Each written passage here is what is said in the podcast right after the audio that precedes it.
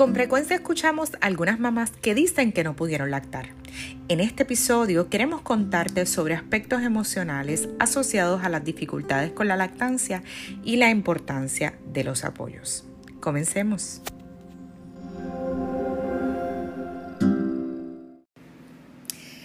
Saludos a todos y todas, bienvenidos a este podcast en líneas psicólogas.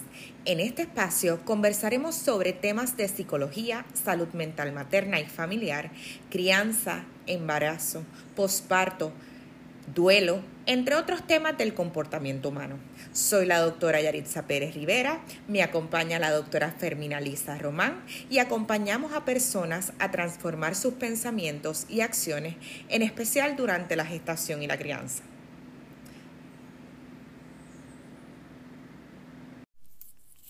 Hola, hola, estamos muy contentas de poder estar grabándole otro podcast informativo y hoy vamos a hablar de un tema que es muy importante y es un tema que habla sobre el trauma, pero lo vamos a ver desde una perspectiva un poquito distinta. ¿Qué tal si yo les dijera que existe el trauma de la lactancia? Así que vamos a escuchar un poquito más. Llevo muchos años trabajando con mamás y en esta experiencia de todos estos años que he trabajado en la psicología perinatal, me he encontrado con muchas mamás que han experimentado algo muy parecido a lo que es el trauma de la lactancia. Y estas mamás vienen con una serie de preocupaciones. Por ejemplo, me dicen comentarios como que mi hijo no se me pudo pegar, ¿verdad? Estaba sobreproduciendo leche 24/7 eh, y entonces, pero mi hijo nunca se pegaba y entonces y nunca recibí la ayuda que necesitaba. Eh, otras me dicen, yo trataba todo lo que podía, traté lo máximo, sin embargo, no podía pegármelo o sin embargo mi hijo no o no producía suficiente leche, ¿verdad? Este, las personas me dicen, no, tienes que conocer tu cuerpo, no conoces tu cuerpo lo suficiente, por eso es que no estás produciendo o no te estás pegando al bebé lo suficiente, eh, eh, ¿verdad? Así que todo este tipo de comentarios comenzaban a hacer que estas mamás se sintieran como, como fracasadas, ¿verdad? Porque no podían lactar. Eh, se sentían culpables de la lactancia, se sentían que estaban haciendo algo malo y que estaban fracasando como mamá. Por ejemplo, incluso mamás que estaban suplementando a sus bebés, ¿verdad? Se sentían muy mal porque estaban suplementando con fórmula y sentían que estaban fallando porque no le estaban dando lo mejor de sí muchas veces, ¿verdad? Otras trataban físicamente hasta lo máximo, ¿verdad? Eh, y sentían que una tristeza increíble que la asociaban con cada vez que iban a lactar al bebé, incluso esta tristeza le duraba mucho tiempo después. Le daba tristeza ver otras mamás que estaban lactando, les daba coraje, se sentían mal, se sentían avergonzadas.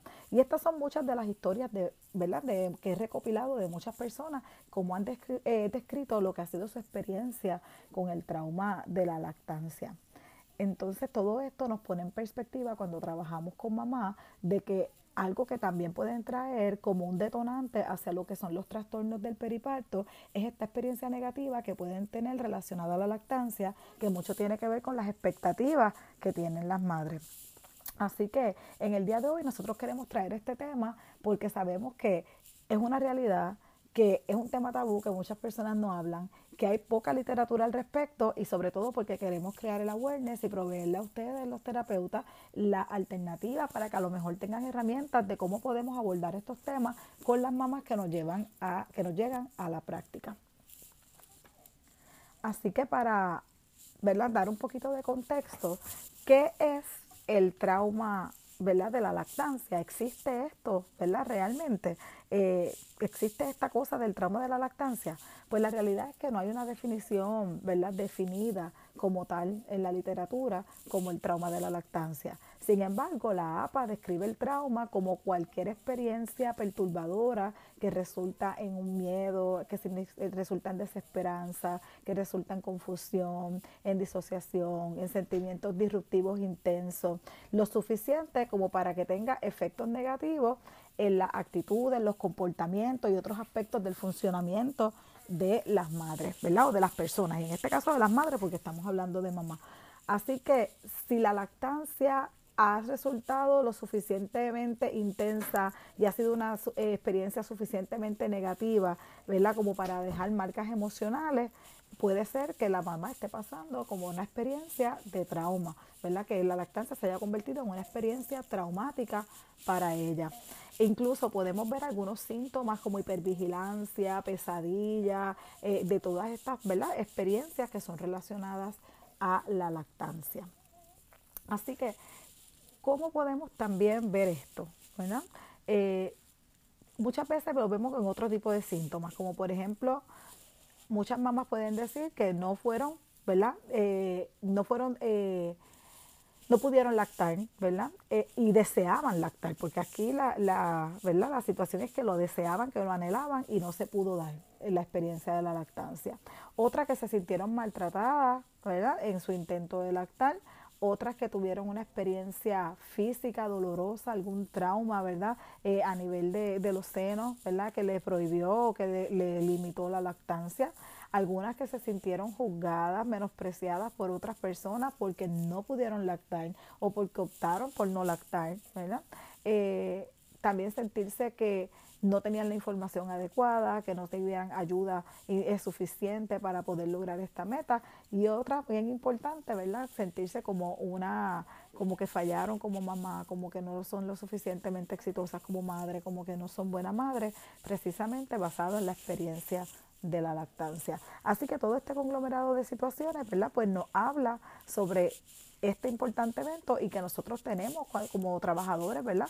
De la conducta y del bienestar humano, que validar las mamás en esta experiencia, porque para que a lo mejor si para usted no es algo muy importante, porque a lo mejor usted dice, pues por lo menos puede alimentar a su bebé, pues que nosotros tengamos la alternativa de reconocer que esto es un, un sufrimiento, que esto es una situación, ¿verdad? Que necesita ser validada y que puede resultar en una experiencia completamente traumática. ¿Qué nos dice la investigación? Hay muy poca investigación sobre este tema. Sin embargo, para que ustedes tengan un poquito de referencia, existe un libro muy bueno que es de la doctora Amy Brown, que se llama Why Breastfeeding Grief and Trauma Matter. Y ella ahí eh, comparte algunas entrevistas de algunas mujeres que tuvieron experiencias traumáticas, ¿verdad? De la lactancia. Entonces, así que no hay investigaciones suficientes. Me encantaría que abrirle esta puerta para que ustedes también eh, quieran investigar. Pero sí tenemos los récords de nuestras experiencias con los clientes, donde nos hablan sobre esto. Y cuando nosotros vamos a las experiencias traumáticas y vamos al DCM, encontramos síntomas, ¿verdad? Que sí nos, eh, nos dan la, ¿verdad? la perspectiva de que existe un trauma. Eh, algunos de los sentimientos que han compartido las madres con las que yo he tenido la experiencia de trabajar, ¿verdad? Ha sido la culpa, este sentimiento de pérdida como un tipo de duelo, ¿verdad? Eh, incluso se puede trabajar como un tipo de duelo en terapia, eh, pero sí existe un sentimiento de pérdida que es muy intenso, devastación, el shock, el estar en estado de shock, el sentimiento, ¿verdad? De estar aturdida, de fracasar, ansiedad, le genera mucha ansiedad, mucha tristeza, sentirse celosa de otras madres, sentirse amargada cuando ven otras madres que están lactando, eh, con todo lo referente a la lactancia, sentirse sobrecargada, sentirse frágil. Y todo esto también incluyen sentimientos que son bien específicos del trauma, como por ejemplo pesadillas, flashback, pensamientos intrusivos, el evitar experiencias que tengan que verse ¿verdad? Eh, relacionadas a la lactancia, eventos o grupos donde se reúnen otras madres por temor a ser juzgada, por temor ¿verdad? A, a, sentirse mal, por miedo, por eh, coraje, ¿verdad? Y por todos estos sentimientos que rodean esta experiencia. Incluso existen mamis que han decidido no tener más hijos porque la experiencia de la lactancia ha sido tan triste y tan devastadora que ellas han sentido que no son suficientemente buenas madres como para tener otros bebés. Así que, ¿verdad? Existen muchísimas experiencias como esta que nos indican a nosotros que existe lo que es un trauma en la lactancia. Como profesional de la conducta, yo creo que una de, las eh, de las cosas más importantes para nosotros poder ayudar a abordar el tema del trauma de la lactancia, número uno es validar. Hay que validar esta experiencia como una experiencia real, como una experiencia de pérdida. Hay que ayudar a las mamás a procesarlo, eh, eh procesar esta experiencia, contar su historia, eh, verificar cuáles eran estas expectativas. Podemos trabajar ¿verdad? con un ejercicio de expectativa versus realidad, cuáles son estos pensamientos y estas cogniciones que acompañan la experiencia, ¿verdad? Eh, que eso nos puede ayudar muchísimo, así como un abordaje CBT, un abordaje un poco eh, en el área del ACT para ayudar a manejar ¿verdad? también lo que tiene que ver con todas estas emociones eh, de ansiedad, ¿verdad? Con todos estos sentimientos de ansiedad, pues nos puede ayudar muchísimo. Así que nuestro trabajo en este proceso de acompañar a las mamás en el posparto que no han podido lactar tiene que ver muchísimo con la validación, con resaltar todas estas otras buenas características que tienen las madres, como todas estas otras habilidades y cuidados, ¿verdad? Y actividades de protección que tienen estas madres que van mucho más allá de la lactancia. Eh, y también enseñarle a las mamás que cada una puede definir su propio éxito cuando, cuando tenemos que hablar sobre la alimentación de los bebés. Eh, y que la lactancia no tiene que ser únicamente la única forma de éxito o la única forma, el único barómetro para medir eh, tu capacidad como madre, sino que tú puedes ser madre eh, en muchísimas otras circunstancias, este, que tú puedes crecer una familia saludable de muchísimas otras formas y que la lactancia no tiene por qué definir lo que es el proceso de la maternidad, porque el proceso de la maternidad es mucho más amplio que meramente la lactancia. ¿verdad? Así que esa es parte importante de cómo nosotros podemos darle un abordaje y una mirada a lo que es el trauma de la lactancia. Está bien también que las madres tengan sus propios boundaries, sus propias fronteras y barreras. Así que si las mamás, por ejemplo, no se sienten cómodas estando en un lugar, ¿verdad? Este, donde hay otras mamás lactantes, está bien que ellas puedan decir que no, ¿verdad? Hasta que se sientan mejor. Si algún, eh, ¿verdad? De la misma forma se le pide a los familiares también que tengan compasión con el tema, que eviten juzgar, ¿verdad? Y que eviten minimizar también, ¿verdad? Como que ay, eso no es nada, no te preocupes, ¿verdad? Porque para la mamá sabemos que es algo grande, así que es importante que ella también pueda tener esta experiencia, ¿verdad? De, de ser validada no solo por el profesional de la conducta, sino sobre las personas que les rodean. Claro, se les recomienda a las mamás que también hablen del tema, ¿verdad? Caminar, ¿verdad? Este camino de del trauma en cualquier aspecto, inclusive en el de la lactancia, eh, es un camino de mucha sanación. Así que es importante que se pueda hablar del tema. Sabemos que hablar es sanador. Eh, por eso también un abordaje de la terapia narrativa ayuda muchísimo a redefinir cuáles son estos aspectos de la maternidad que nosotros queremos resaltar y poder reconstruir la historia de mi maternidad ahora que no he podido lactar. Así que esa parte yo creo que también es bien importante. Eh, también encontrar alternativas, por ejemplo, sabemos que puede haber mucho coraje envuelto cuando hay una experiencia como esta de no haber podido lactar, coraje hacia sí misma, hacia el cuerpo, ¿verdad? hacia tal vez las personas que han tenido una actitud negativa.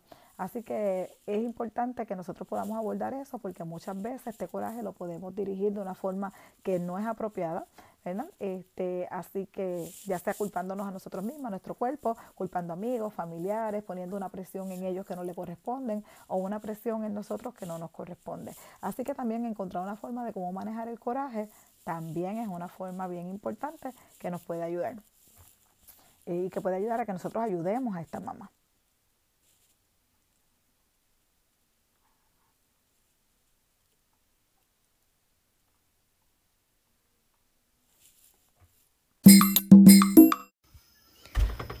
Poder lactar como no poder lactar tiene mucho que ver con los apoyos que se reciben. Los apoyos durante la crianza, durante la niñez, durante la maternidad, son esenciales para desarrollarnos como seres humanos y como nuevos seres humanos en el caso de los infantes.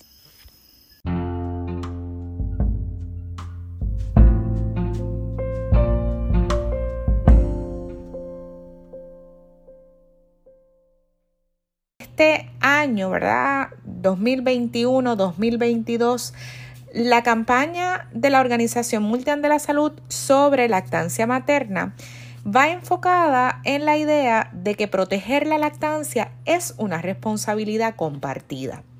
Esto implica que no solamente recae la responsabilidad sobre las madres o los infantes, sino sobre la sociedad y las comunidades.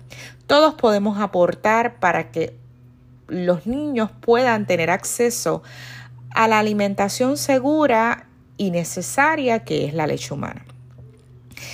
Para esto debemos tener apoyos, pero a veces pensamos en los apoyos como algo que nos va a proveer una sola persona o un grupo de personas en un contexto específico. Mas el apoyo requiere de diversas dimensiones o grupos, de diversas miradas de nuestra sociedad. Así que hay apoyos directos y hay apoyos indirectos. Comenzamos la idea de los apoyos con un parto respetado. que priorice el contacto piel con piel, que reduzca o elimine las prácticas de inducir partos, utilizar la episiotomía o una cesárea innecesaria. No separar a la madre y el bebé. La naturaleza requiere que ambos, mamá y bebé, estén juntos, no solamente para que se dé la lactancia como concepto de alimentación, sino para que se desarrollen los apegos seguros que permitirán tener personas en la sociedad para el bienestar de las comunidades. Cuando una cesárea es necesaria, eh, porque sí existen razones para que las cesáreas sean necesarias y útiles, se debe tener en cuenta que la diada mamá y bebé requieren un acompañamiento en el que las madres tengan acceso a servicios de salud de calidad. Servicios de salud de calidad implican personal especializado para apoyar situaciones técnicas de la lactancia que se pueden dar a medida que van conectando mamá y bebé y otras situaciones de índole emocional, ¿no? Que también pueden provocar que no se dé el éxito que esperamos en la lactancia. Todas las mamás pueden lactar, pero no todas las mamás tienen el apoyo para lograrlo. La lactancia es aprendida, no es instintiva y queda mucho, mucho para que nuestra sociedad vea esto como algo necesario y parte eh, importante de salud pública.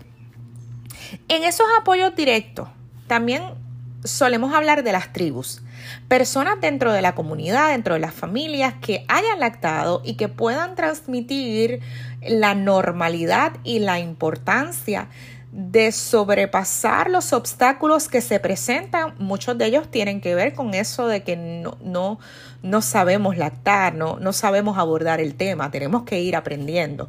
Vamos normalizando nuestras emociones y nuestro cuerpo para lograr esa lactancia exitosa.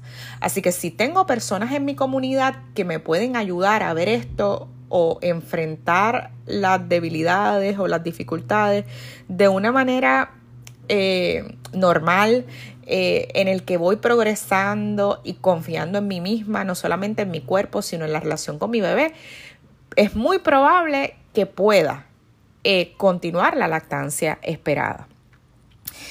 Pero la tribu de personas dentro de mi familia, quizás mi mamá, mis hermanas, mis primas, mi abuela, la vecina, las colegas, no es el único apoyo que necesitamos para lograr la lactancia.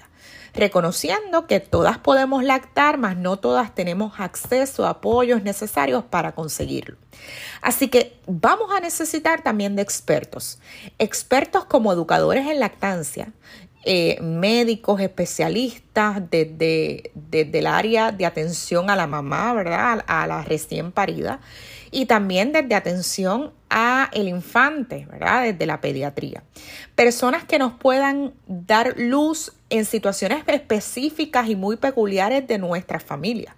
Porque aunque a veces los conflictos son comunes, cada situación es, especial y particular y requiere de una mirada individual y de un apoyo específico donde se evalúen eh, los pros y los contras de esta práctica. Eh, si miramos la lactancia como fuente de alimentación y la comparamos con comunidades de desventaja social, y usted le dice, mire, usted tiene que comer saludable, pero no hay acceso a alimentos saludables, ¿cómo vamos a lograr que la persona mantenga una dieta saludable?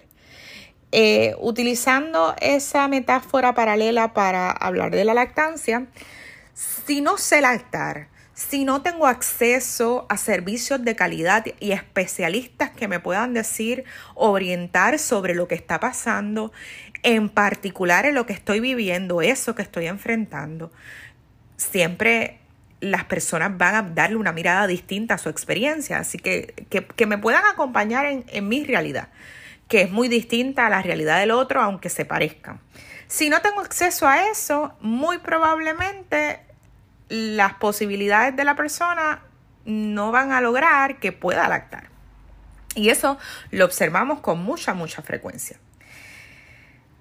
Así que acceso a esos servicios de salud de calidad que incluyen especialistas en el área fisiológica, pero también en el apoyo emocional y el acompañamiento. No hay que ir a un psicólogo exclusivamente cuando se tiene una enfermedad mental, sino cuando quiero aprender aspectos necesarios para continuar mi desarrollo y crecer. Así que el acompañamiento profesional para ir... Eh, presentando las emociones que esto me provoca, tener un espacio seguro para el desahogo, aclarar aspectos psicoeducativos de la parte emocional que corresponde al hecho de amamantar y cómo me voy insertando en la maternidad y la crianza. Es súper conveniente para que se logre una lactancia exitosa, en especial en los primeros meses de, de vida del bebé. En apoyos indirectos vamos a tener la sociedad y la comunidad en general que acepte la lactancia como algo natural y que si una mamá está lactando en la plaza pública o en el centro comercial no se vea como algo extraordinario o negativo, sino como algo normal. Que se provean los apoyos en el empleo para los periodos de extracción de leche, eh, donde esta mamá no se sienta discriminada porque no logra la productividad en el empleo que se requiere o porque se sienta presionada porque no va a poder cumplir con todas las exigencias, eh, que sienta un trato diferente. Así que estos apoyos durante el empleo también van a tener unas repercusiones sobre la lactancia. Todo esto que hacemos al mismo tiempo tiene un efecto significativo sobre las próximas generaciones. Porque si yo no puedo lactar por las situaciones eh, que he enfrentado y porque mi realidad no me lo permitió, alguna de ellas de las que estoy comentando, y yo puedo ser un apoyo para otras personas en las que priorice los espacios para quienes pueden lactar, eso también tendrá unas repercusiones para las próximas generaciones. Y ahí es donde vemos muchas mujeres o donde escuchamos muchas mujeres decir, yo no pude lactar, pero sé que es el mejor alimento, así que en qué te puedo ayudar o cómo te puedo apoyar, o yo conozco este grupo de apoyo a la lactancia que te puede servir eh, para resolver asuntos técnicos o para que te sientas cómoda o para compartir con personas. Y casi siempre escuchamos la frase, si yo hubiese tenido acceso a eso, tal vez hubiera podido lactar. Así que si podemos darle atención desde los apoyos indirectos, desde cómo nuestra comunidad ve la lactancia, de espacios seguros para que se pueda lactar, de identificar personas especializadas que puedan proveer apoyo y recuerden que personas especializadas no es solamente ir a un grupo de apoyo de la lactancia, eso es parte de esos apoyos directos e indirectos. Pero hay personas que van a necesitar una evaluación individualizada que corresponda a atender sus necesidades y que en ocasiones incluya la alimentación complementaria o otro tipo de alimentación ante su realidad social. La lactancia debe ser una decisión personal. Eh, la leche humana es el mejor alimento para los bebés, pero es tan importante la salud física como la salud emocional. Así que si una mamá no tiene el ambiente necesario para poder lactar, nuestra responsabilidad como sociedad es crear esos ambientes. Pero también entender cuando esos ambientes no están disponibles para que algunas puedan lograrlo. Esto con el objetivo de no repetir unas experiencias que redunden en que no logremos esa lactancia exitosa que como medida de salud pública deseamos para nuestra sociedad, para nuestras hijas, nuestras hermanas, nuestras nietas. Los apoyos también deben estar disponibles para aquellas que no pueden lactar. El apoyo para normalizar, para atender, para trabajar con la culpa, el resentimiento, la frustración, toda la gama de sentimientos que puede llevar a una persona a un trauma como bien decía mi compañera, la doctora Fermina Lisa Román. Así que los apoyos también deben ir desde considerar que hay personas que simplemente no tienen las condiciones necesarias para lograrlo. Una cosa es aspirar a la lactancia como sociedad y como medida de salud pública y eso les he comentado la importancia de los apoyos que a pesar de que estamos hablando de que algunas personas no van a poder lactar porque sí existen circunstancias que no permiten, como sociedad aspiramos a la lactancia y una postura no va en contra de la otra. Aquí priorizamos la salud física y la mental como dos aspectos importantes y, que deben estar unificados. Así que proveer los apoyos también es asistir sin emitir juicios, sin juzgar, acompañar desde la realidad, normalizar. Eso sin descartar el continuar apoyando o priorizando a la lactancia como eh, medida de salud pública. Así que sí, puedo acompañar a una mamá ofrecerle servicios especializados de terapia, ofrecerle acompañamiento, porque eh, no todas desarrollan un trauma. Algunas sí, otras lo podemos atender de manera preventiva si podemos estar en, acompañando durante el proceso, normalizando su realidad, eh, proveyéndole alternativas, permitiéndole decidir, porque a veces tenemos acceso a la información, eh, reconocemos la leche humana como un alimento eh, por excelencia, pero no podemos lactar porque nuestras condiciones sociales no lo permiten. Así que eso también es una razón poderosísima para eh, escoger otro tipo de alimentación. Em, en síntesis, la lactancia o promover la lactancia no es incompatible con normalizar el hecho de que algunas mamás no puedan lactar. Esta situación no puede tomarse en términos generalizados. Mira, generalizado, vamos a decir que la leche humana es el mejor alimento para los bebés, pero también que hace mucha falta y mucho apoyo para nuestra sociedad el que la lactancia pueda ser una opción para todas. Así que sí aspiramos a eso, sí aspiramos a, lograrlo. Pero para lograrlo, tal cual como dice la Organización Mundial de la Salud, debe ser un esfuerzo compartido que exceda a las mamás, ¿verdad? Que sea de las familias, de los trabajos, de las comunidades, de la sociedad, de las políticas públicas del país. Así que teniendo eso en cuenta, debemos pensar en qué momento de la intervención nos encontramos. Si en la fase preventiva del acompañamiento en el que se puede dar información para lograr la lactancia o desde aceptar la realidad social de la persona, de la madre, eh, de la familia y poder entonces sugerir otras maneras que permitan que las personas puedan tener un desarrollo óptimo en los distintos roles en los que están asumiendo, por ejemplo, el de la maternidad y en un buen desarrollo psicosocial y fisiológico para los infantes.